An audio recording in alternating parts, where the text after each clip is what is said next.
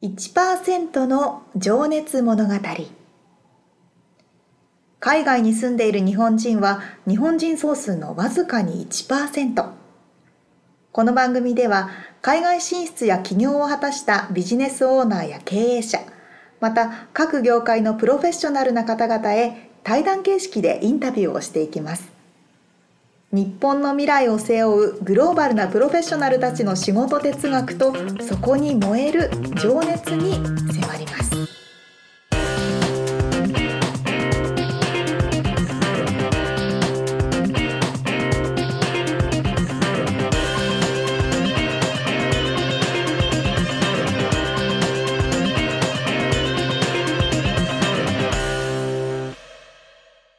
こんにちは。こんにちは。皆さんお元気でしょうか？元気ですか？戻ってきてくださって聞いてくださった方ありがとうございますありがとうございます。えっ、と今まで4回にわたってはい。シェーパーの栄作さんのインタビューをお届けしてまいりましたはい。今日からはねまた別の方のインタビューを配信していくという形になります、はい。さてカリフォルニア今録画録音しているのが2月ですけど中旬。中旬ですね、はい。ということでバレンタインデーが終わったところですが、うん。みつさんはバレンタインデーは何かしました？一応ね、あれですね。前日にお花を買いに行ってほ、うほうほえっと前日にチョコレートとお花を渡しちゃいましたね。うあそうなんだ。13日。十そそうそうそうなんですよ。あの日本のバレンタインデーは、うん。女の子がチョコレートを男の子に渡す、う。そうでしたよね。そうなんですよね。そうみつさんもかなり昔の話だから わか忘れちゃったかもしれないけど、うんうんうん。ただアメリカの場合は、はい。男性が女性にプレゼントをするパターンが多いですよね、そうですね。基本的にね、まあ男性から男性の場合もあるし、いろんなパターンがありますけど。いろいろありますけれども、まあちょっと日本とは逆な感じですね。そうですね。大きいジェンダーで言ったらその、うん。男性が女性にパターンが多い。でご飯どっかに行ったり、うんお花お花大体あげますかね、うんお花あげたり。沙織ちゃんはどうだったんですか？私はお花をもらって、うん。あとなんかもらってご飯を食べに行って 大体そうディナーにね行ったりします、いやでもねあの前レストランの方から聞いたんだけど、はいはい。一年で一番予約が多い日がバレンタインだって。あそうなんだ、うん。あそうそうそうそうそっか。だからクリスマスとかは逆に家族で家でそう。過ごしたりするから。そうなんですよね、だからカップルとか夫婦にとって一番大事な日っていうと、うん。うん。バレンタインデーなんですよね。そうそうらしいですね。で もなんか私たちから日本で育った身からするとなんかね、うん。そこまでこう、うん、チョコレートを渡す。まああれもなんか大変そうだよね義理チョコとかねそうそう。なんか義理チョコやめよう運動みたいなのが日本で進んでるみたいな話をちょっと聞いてました。けど本当ですか？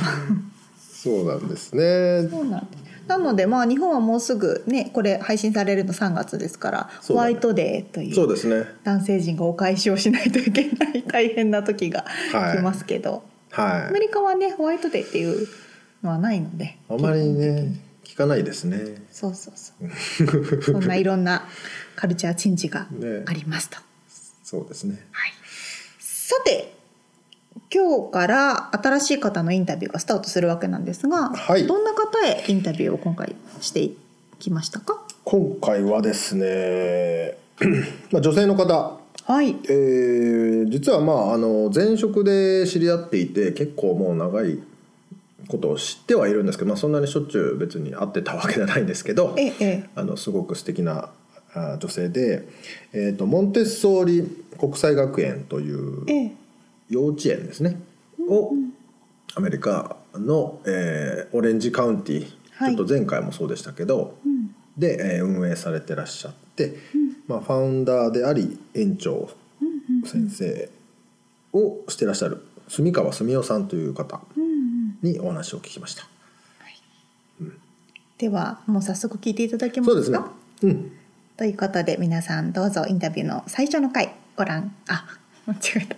お聞きください。はい。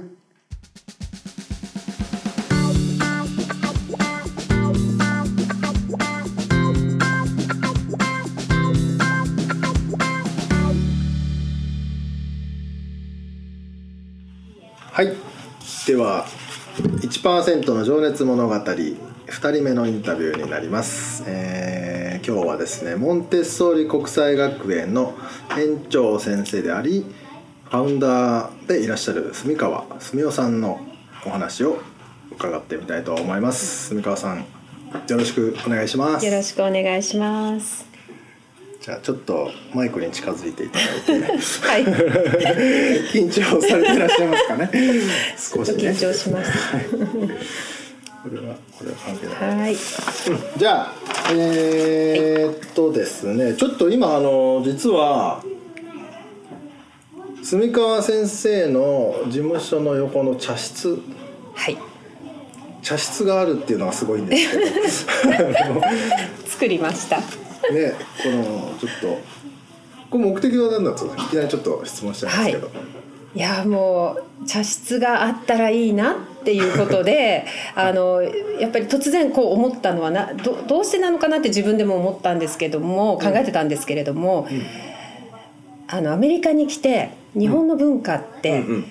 やっぱりあの日本では全然こう考えたことがなかったんですけどアメリカに来てすごく日本の文化にこう興味を持ちましてうん。特に、まあ、50過ぎた後ですね、あの50歳を迎えてじゃあこれからどうやって生きていこうかなと思った時に、うん。あもっともっと日本のことを知らなくてはいけないなっていう思いで、うそういったあのことを考えた時に、はい。あ茶室があったら私もあのそこでもちろんあの楽しめるし子どもたち、うん一番は子どもたちなんですけれども子どもたちうんうんうん。も日本の文化に触れることができて、あのここから何か生まれるのではないかという本当に思いつきだったんですけれども、うんそうそう考えてるうちに、あの畳をあのまあ、仕入れてというかんうん。売ってくださるところがあり、そしてこのデザインを考えてくださる人が周りに現れ、うんそういった形でこうどんどん決まっていって、お部屋が 茶室になりました。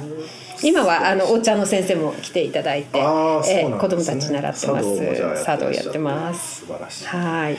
すいませんいきなり脱線しましたけど。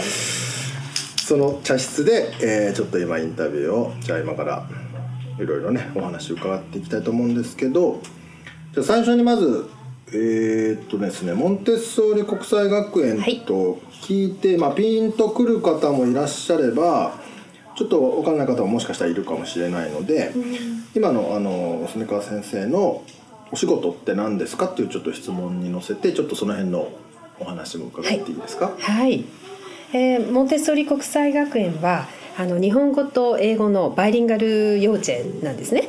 はい。で7年前からあのここ、あの始まって。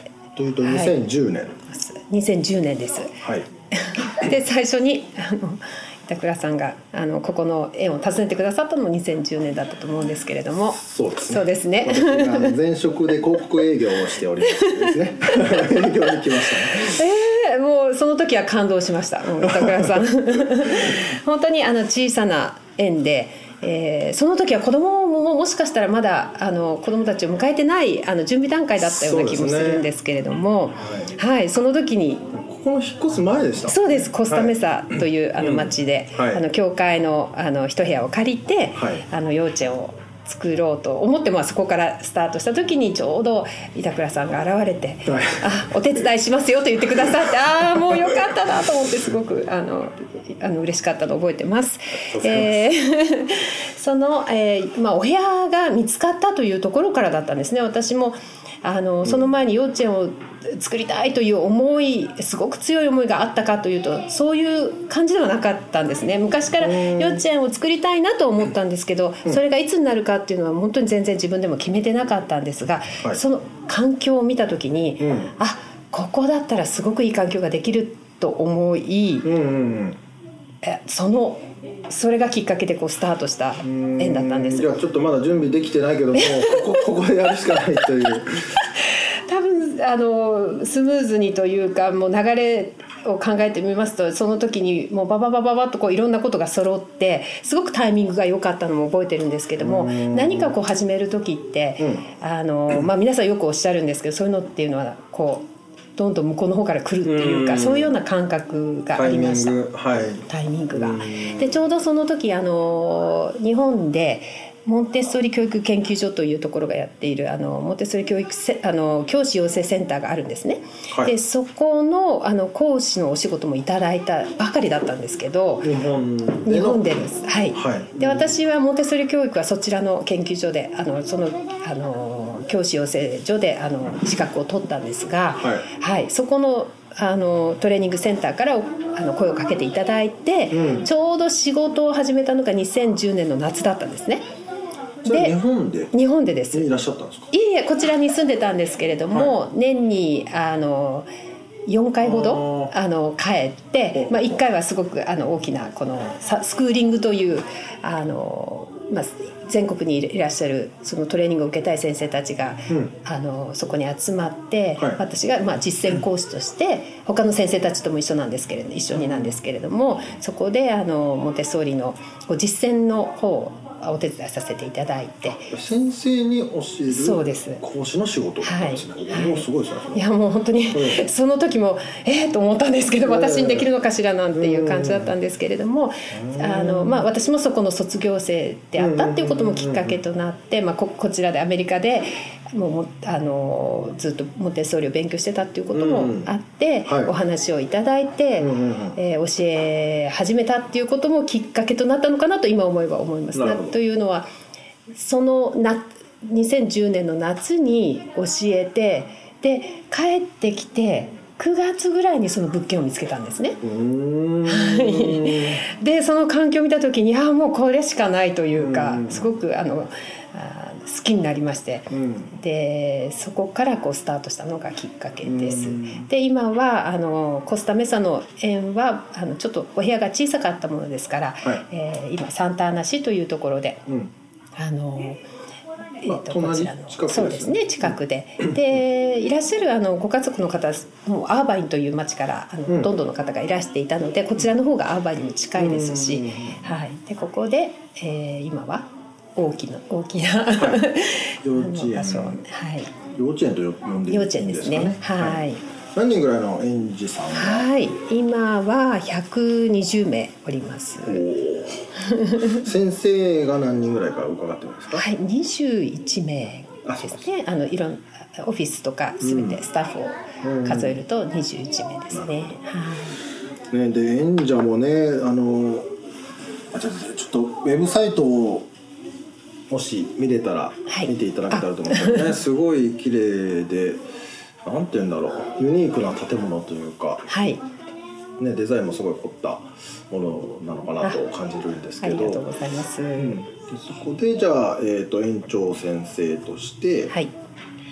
勤務してらっしゃると、はい。実際のでも具体的な勤務内容そうですね。そういうお話でしたよね。そうですね。どういうものなんですか？えー、私が、うん、今やってる仕事でそうですね。どんな仕事ですかというふうに言われると、まあうん。私の業務というか、ええ。仕事内容たくさんあると思うんです、まあ、園長というあの仕経営ということ事。経営という仕事、はい。えーそして、まあ、あと人を育てるっていう仕事。いろいろとって、うん。あのまあ、いろんなところを考えていくとそういうようなことなんですけれども一番私が、私の仕事は何ですかというふうに聞かれるとパッとこう思いつくのは、私は、うんえー子供たちだけじゃなく、はい。大人と子供全員がこう育っていく環境づくりだなっていうそういった思いがいつもありまして私の仕事はそれだと。うん。で環境を作はい。ること、はい、環境を作ること、ん。つまり経営に関してもあのそういったあの子どもたちに対する環境づくりに対しても全部関連していくのはあコミュニティ作り。ここでみんなが育つっていうことを前提に、うん。じゃあどういうコミュニティを作ったらみんなが育つのかっていうこと。それが私の仕事なんじゃないかなっていつも思ってます。うーん。なんか壮大なこうお仕事ですね。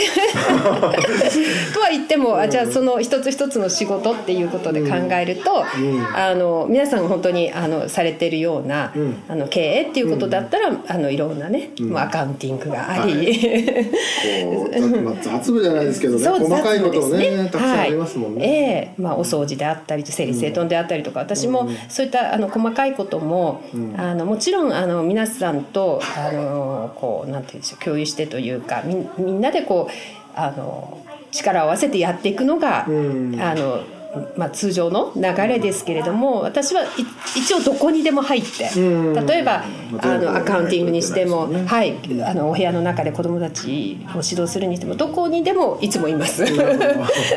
何でもこう分かっていきたいなと思っているので。で。もね今これ園長室のはい。のお隣なんですけどねあのドアも割とオープンで、ええええこういつでもこう子供たちも多分入ってこれるようになってはい、るのかな、はい、そうです。はい。閉ざされてない環境がそれを物語ってるのかなと思う。そうなんです。うんすごくいいとこいいことはあのオフィスにいても子どもたちの声とうん先生たちとそして何をしてるのかっていうのが、うんあのすぐに分かる。うんで向こうのあの2つ園舎があるんですけれども、はあのお隣同士なんですがあの幼稚園の園舎も真ん中のあの位置ですね真ん中の部分にあのオフィスがあって。うん。でもう本当に四方八方からいろんな声が聞こえてくるんですね。でオフィスでもう一生懸命集中しようと思ったらちょっと大変な 部分もあるんですけど、ね。でもあの仕事をしながらうん。いろんな声が聞こえてくるっていうのが、うん。あのそういった環境を作りたかったんですね。うん。でこちらのあの金田年長児から上のうん。あの小学部の方のお部屋もあのどこに行ってもうん。あのクラスの子どもたちが何をしてるかってことが分かる、うん。はい、そういねった建物です。確かにおっしゃるようにだ音だけ聞いてるだけでなんとなくあそこがこうなってるなとか今、はい。お昼寝中だなとかね そうなんです。ね。はい。雰囲気が伝わってきますもんね、ええ。まあこのラジオもそうですけどねポッドキャストもそうですけど、はい音でやっぱりええ。伝わるものって大きいなと思いますけど。あのちょっとじゃあお仕事内容はあのそんな感じなんですけどそのモンテッソーリというものを聞いたことある方とそうじゃない方いらっしゃるかと思うんですけど、まあ、私はね、その営業をさせてもらってたんでいろいろちょっと勉強させてもらったんですけど、はい。ちょっと軽くご案内というかあの、ええモンテッソーリメソッドその教育方法としての、はい。えー少しだけお話しいただいてもよろしいですか？はい、わかりました。今あの日本ですごくモンテッソーリ教育がうんブームにうんうんあのなっているということをよく聞くんですね。で私もあの日本にちょくちょく帰るのでニュースを見ると藤井四段のことであったりとか、うん。いろいろニュースで、うん。あのモンテッソーリ教育って皆さんあのご耳にすること多いと思うんですけれどもモンテッソーリ教育私実は本当二十数年前からずっとやっておりまして日本で幼稚園の教育をやってたものですから、うん。その時はあまりこう知られてなくて今は、うん。あの皆さんよくご存知、はい。じゃああのモンテッソーリ教育といえばあ子を大切にする教育であったりとか、その子の個性を伸ばすであったりとか、うん。えっ、と何でしょう型にはめず、うん。すごくクリエイティブな子供に育つとか、はい。い、ろんなキーワードがあると思うんですね。はい。であのモンテッソーリの発祥というのはマリア・モンテッソーリというイタリアの博士、おあの女性で初めてあのお医者さんになった方なんですね。うーん。はい、でそのバックグラウンドを使ってといいますか科学的に子どもたちをよく観察して、でどうやって子どもは育つのだろうというところから、あのマリア・モンテッソーリがいろんなあのお仕事と呼ばれるその教具ですね。あの藤井四段がよくあのテレビで、あのニュースで、あのやっていたいろんなあのお仕事と呼ばれる、うん。チーク教具的な、うん。そんなあのそういうような教具なんですけど子も。供たちが道具を使って。道具を使って、うん。でその道具をこう使っていく中で、はい。い、ろんな概念を自分で習得していくうん。っていう、それをお仕事とそれをお仕事と呼んでるんですね。すね。はい。うん。でその時何が起こるかというと、うん。夢中になって何かをやるっていうこの集中力がすごいんですね。はい。で集中をして何かに取りあのものすごく一生懸命取り組むと子供ってあの達成感もちろんそうですけど達成感を味わうっていうことをよくあの、うん。皆さんあの分かっていらっしゃると思うんですけどもモンテッソリ教具ってあの本当にこうステップバイステップといいますかあの関連してあるんですよ。いろんな教具が中にあって例えば今この教具を使って、あの一つの概念を習得した時につ次の横に置いてある教具っていうのはもう少しちょっとまた上のというかつながってる。つながってるんです。はい。うん。それが感覚教育と算数教育って2つあの分野があのいろあの5つの分野があるんですけど例えば感覚教育と算数教育ってあのあの分野の教具があったとして、で算数教育であの扱う教具が感覚教具のその教具と関連性があるんですね、うん。つまり算数って分類したりとかこう一緒だって言ってこうく,、っつけたりとかそしてあのこう大きな数からちあの小さな数に並べたりとか、いろいろそういった操作をしてますよね、はい。その操作の一番元となるのが感覚教具の中で出てくるというはい、はい。感覚教育っていうのは具体的に言うと例えば私たちのその五感をはい。刺激しながら、は触るとか。触るとか見るとか聞くとか、うん。はい、テイスティングあのつまりこう味わう。味わうっていうこともそうですし、そういった感覚を洗練しながら、うん。そしてその感覚を使ってうん。いろいろこのあの外界、まあ、私たちがよく例えばあの物がこれが高いとか低いとか、はい。太いとか細いとかっていうのもすごく、あの抽象的な概念ですよね。なのそうですね。そうですよね。確かに。で熱いとか冷たい、うん。何をもって熱いのかとそれぞれ違う違いますよね。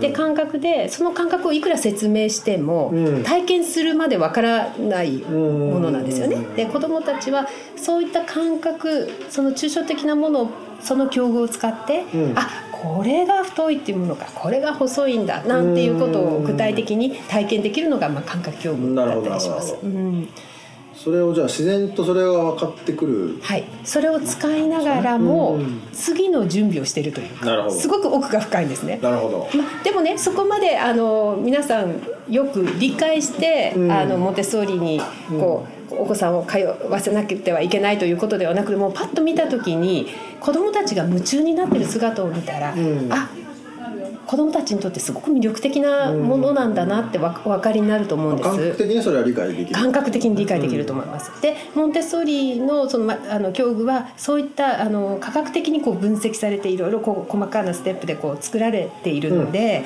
でもちろん子供があこれ好きって思ったものっていうのはその時期に必ずそういうような、うんあのなんて言うんでしょう興味が出てくることをマリア・モンテッソーリは観察でもってこう知ってますので、うん。で環境の中にそれがあるんですね。うん。なので子供が興味を持つっていうのはすごく自然なことで、うん。好好奇心で、うん。でそこにセットしてあるものでこうやるっていうのも私たちにとってはもう当たり前の,、ことなんです。それを考えられてるうん。作られてるから。で時々やっぱり外部から親御さんが来てもうびっくりされるんですね。モンテッソーリの子供たちってこんな静かで、うん。うんなんかもう偉いあのなんなんて言うんでしょう。こうお利口な子しか来れないんじゃないですかみたいなこう勘違いをされるんですけどもそうじゃなくてもうそういう環境が敷居が高いイメージがそうなんです。うん。で環境が整えば、うん。あのどんな子でもって言ったら変ですけれども、日本の子であってもアメリカでもそれがアフリカの子どもたちでも、うん。私こういろんなあの、まあ、その2つの国でいろんなあのセッティングの中で子どもたちを見てきましたけれども日本とアメリカのはいそうです。はい。やっぱりどこでも同じ。あの同じですね。姿は同じです。うん。はい、よく育ちます。じゃあまあモンテッソーリ教育というのを、と他の教育方法を比べる場合、ええその道具を使うか使わないかっていうところも大きな要素でもあるんですか大きな要素ではあると思います。あのハンズオンと言いましても、うん。子どもたちが触って、うん。自分たちでそのうん。ものに取りものを扱って取り組んで学んでいくという、うん。これがポイントです。の道具がもう用意されてるわけですはい、ね環境の中に考考えられた教具が揃っております。はい、はい。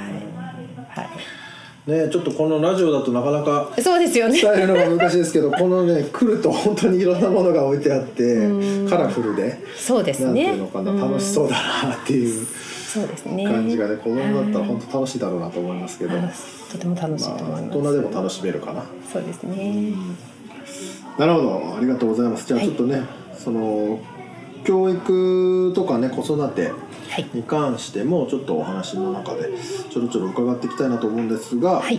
先にちょっとあの住川さんのまあ生い立ちじゃないんですけどちょっと過去を遡って、はいあのなぜこういった仕事をするようになったのかっていうようなんだったり、うんあとそのアメリカに来たきっかけだったりはいあの海外生活のお話なんかを伺いたいなと思うんですけど、はい。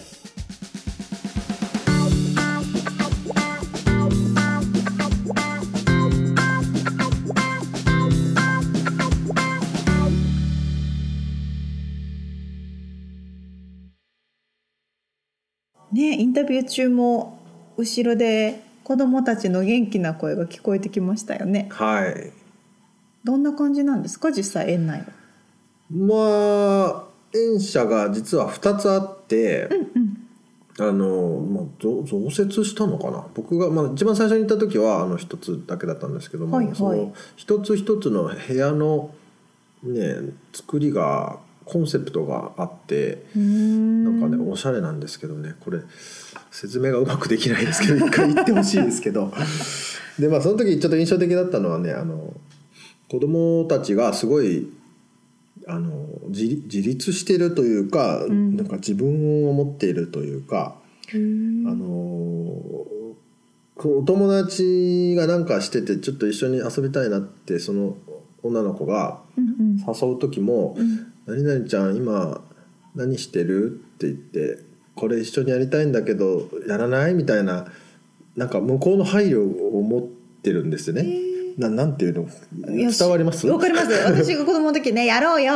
そうそうそう。やらないねやろうよ。向ことなんて関係ないじゃんそう関係ないです。仕事みたいですよね。そうそう。そう上司にあの「すみませんもうお時間ありますか?」みたいなそう。そうそうそれがもうなんかすごい大人びて見えちゃったりとかなんかそういうのへー。とまあなんかねでもまあお話の中にもね出てくるんですけどその自分を作っていくっていう、なんかねそういうなんかのを感じましたねすごいしっかりしてるなっていう ちょっと言葉はチープですけど、もう本当に子供たちがもうしっかりしてるなって思いました。うん。そんな感じですかね。であと藤井四段ってね話出てましたけど、ええ。収録した翌日にタイムリーなことに、藤井六段になってるんですよね。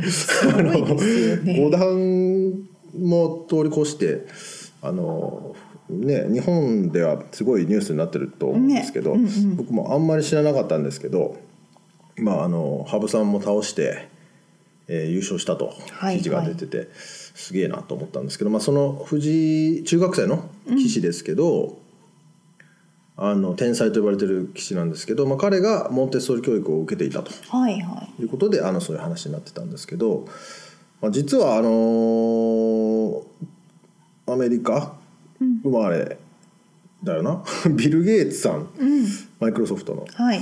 とジェフ・ベソスさんアマゾンの創設者もモンテッソーリ教育を受けてるっていう、そうなんで、まあ、そう聞くとちょっと興味深くなりそうますよね。ですね。急 急にね。はい。すごいんだ。ってね。まあそういうお話でした。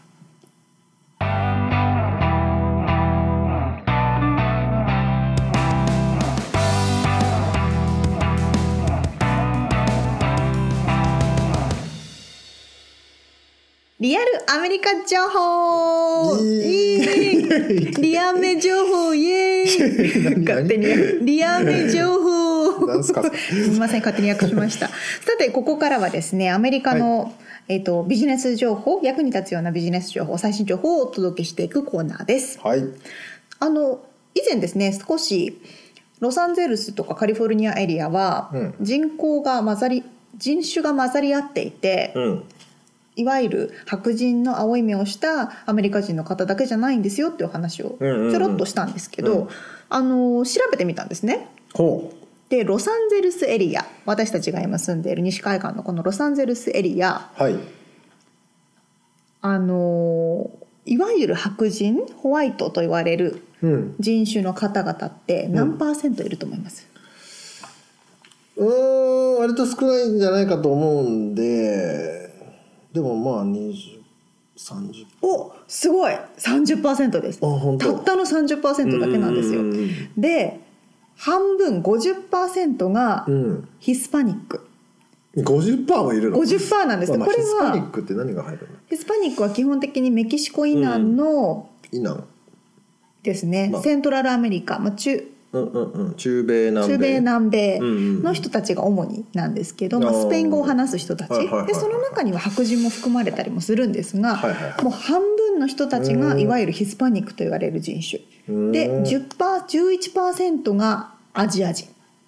僕らもそこに含まれる。で、うん。8%がアフリカアメリカンブラックの方う々んなんですって。うん。なのでいわゆるそのアメリカだって言って、うんいわゆる肌の白いあ白人の方々でうん。目が青い方っていうふうに想像して、うん。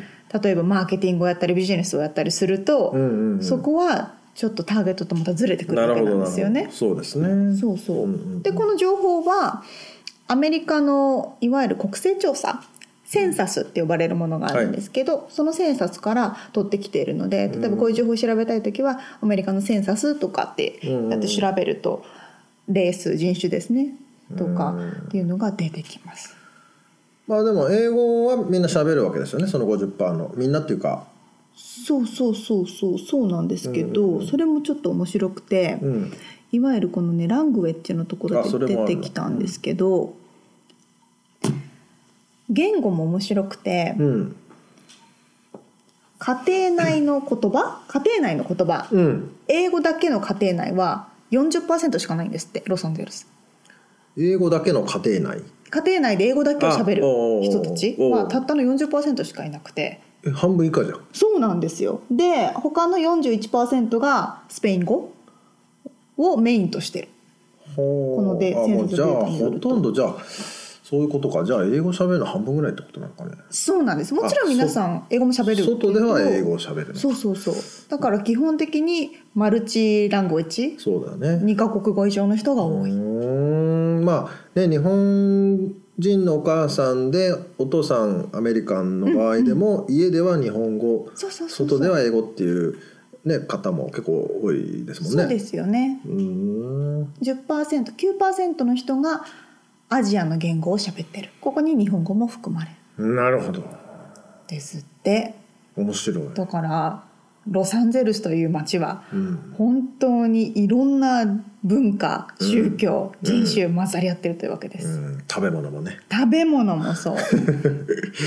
そういう街なんでございます、確かにでも沙織ちゃんが言うようにそこマーケティングで非常に重要ですね。非常に重要なんですよ ちょっと勉強します。みんなアメリカ人がこうハンバーガー食べてるって言うとあそういうわけじゃなくて、ね。ね。スパニッシュの人たちヒスパニックの人たちはうん。何でもチリかけたりとかね、うん。特にまあメキシコとかは。イメージはね。そうそうそうしたりするから、うん。そういうところでねマーケティングの方法も変わってくるというわけです。なるほど。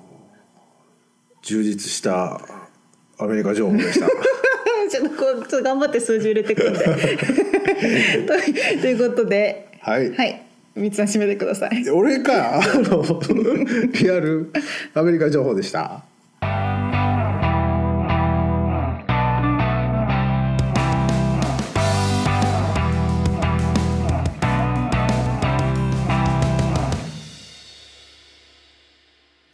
さて今日は住川さんにモンテッソーリ教育がどういう教育なのか、うん。というのをお話しいただいたんですけれども、はい。次回はどのような物語でしょうか？えー、と次回からはですねもっと切り込んでというかですねあの、住川さんの人間に迫っております。なるほど。なうんまずねなんでアメリカにいらっしゃったのかっていうのも気になりますし、ね、そうですね。まあそもそも幼児教育をなんでこう志したのかとかね、まあ、そういったお話ちょっと面白い話になってると思いますけども。はい。はい。わかりました。あの今日お話に出てきましたあの、幼稚園のホームページはい。はウェブサイトの方にリンクを貼っておりますので、はい。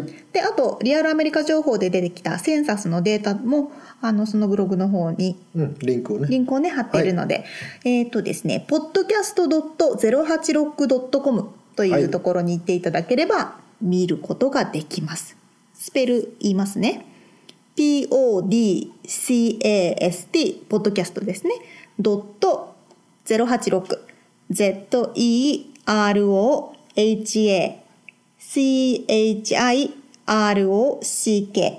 ドットコム。はい。で見てみてください。はい。ということで1%の情熱物語次回もお楽しみに。ありがとうございます